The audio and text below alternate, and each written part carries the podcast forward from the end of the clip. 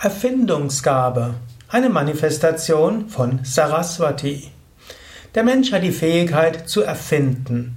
Das ist eine herausragende Eigenschaft des Menschen. Und jeder Mensch erfindet etwas. Kinder sowieso. Wenn du mal Kindern beim Spielen zuschaust, sie erfinden ständig irgendetwas. Und gerade wenn man Kindern nicht zu viel Spielzeug gibt, für Kinder ist alles ein Spielzeug, was sie erfinden, womit sie Erfindungen machen können.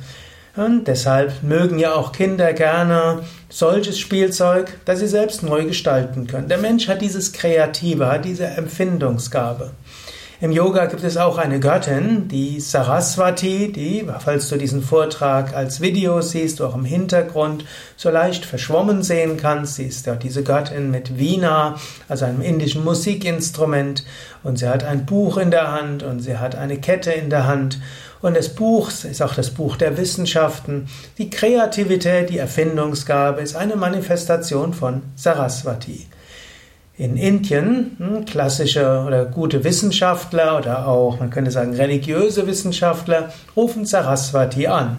Und auch in vielen Universitäten und in vielen Schulen gibt es ein Bild von Saraswati.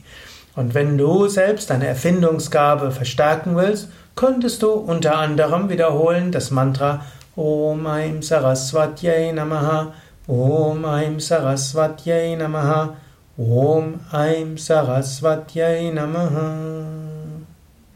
Dieses Mantra stärkt die Saraswati-Energie in dir und diese manifestiert sich als Erfindungsgabe.